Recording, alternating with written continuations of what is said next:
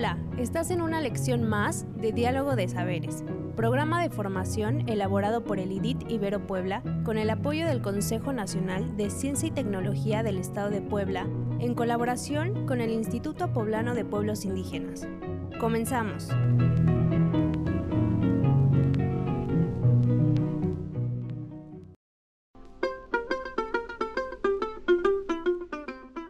El tema que hoy nos ocupa está relacionado con ¿Qué es el manejo del dinero? y cómo hacer un buen manejo del dinero.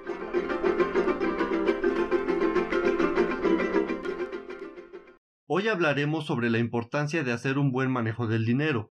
Mejorar tus prácticas en el manejo del dinero te ayudará a tener unas finanzas personales más sanas. El manejo del dinero incluye actividades económicas como el gasto, el ahorro, las inversiones y la elaboración de presupuestos de gastos e ingresos. El dinero puede ser tu mejor aliado para satisfacer las necesidades más apremiantes, o puede convertirse en un gran enemigo si no planificas o no lo manejas correctamente. El dinero se acaba, por eso es tan importante administrarlo bien. Esto implica que no es posible hacer todo al mismo tiempo, sino por el contrario, tenemos que decidir cómo debemos gastarlo, haciendo un ejercicio de prioridades. ¿Qué es más importante? ¿Qué es lo que no puede faltar? ¿Qué estamos dispuestos a dejar de hacer para lograr ahorrar? ¿Cómo lo puedo invertir?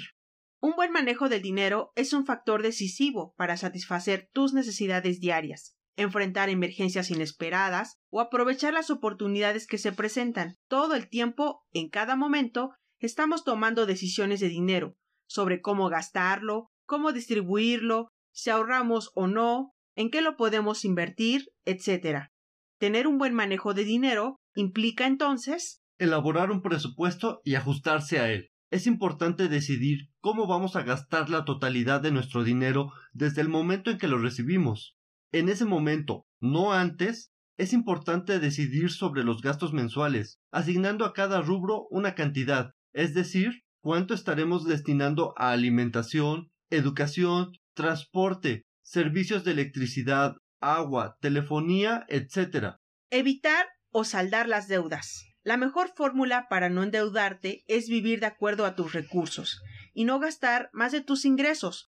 Por otro lado, si cuentas con una deuda, sea grande o pequeña, procura saldarla lo antes posible. Elabora un plan para pagar en un plazo determinado, haz un compromiso personal y algunos sacrificios. Ahorra.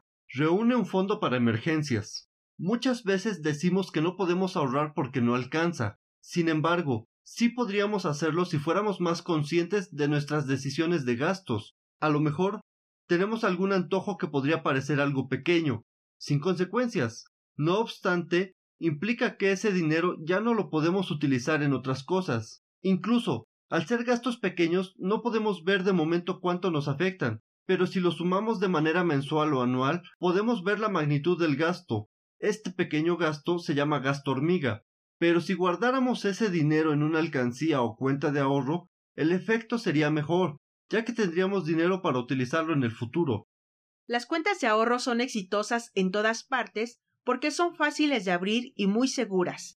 Incluso se puede abrir en alguna caja de ahorro cooperativa cercana, ya que estas son sociedades integrantes del sector social sin ánimo especulativo y sin fines de lucro, que conforme a la Ley General de Sociedades Cooperativas y de la Ley de Ahorro y Crédito Popular, tiene por objeto realizar operaciones de ahorro y préstamo con los socios. Por lo tanto, además de ser una opción para el ahorro, también son una opción para obtener un préstamo o financiamiento futuro. Invierte. También puedes destinar parte de tus ingresos para hacer inversiones que te permitan una futura rentabilidad. Asesórate lo mejor posible.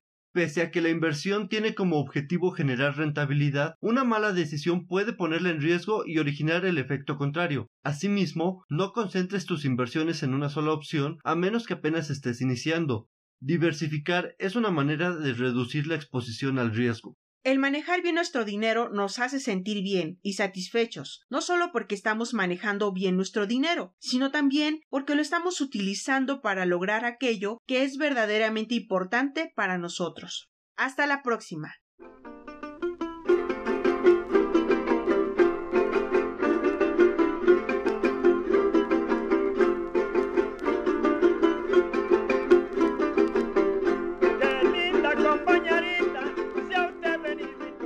Sabes que está funcionando y que vas por un buen camino?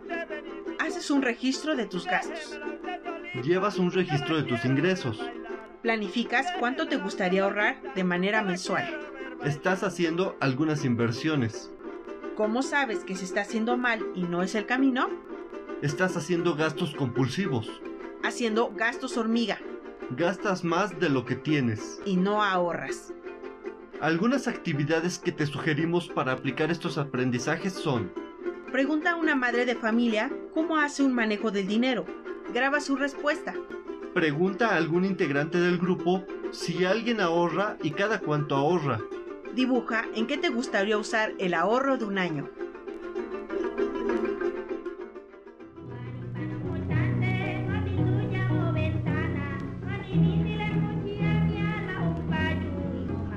Esta fue una lección más de los educadores del programa de formación Diálogo de Saberes.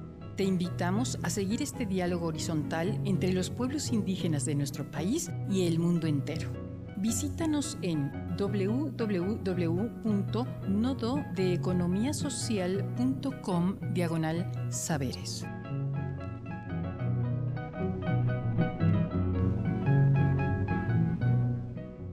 No perecerá el rostro, el corazón, el linaje, la raíz antigua. Viviré cada segundo de mi vida. Viviré un siglo. Viviré muchos siglos. Natalio Hernández.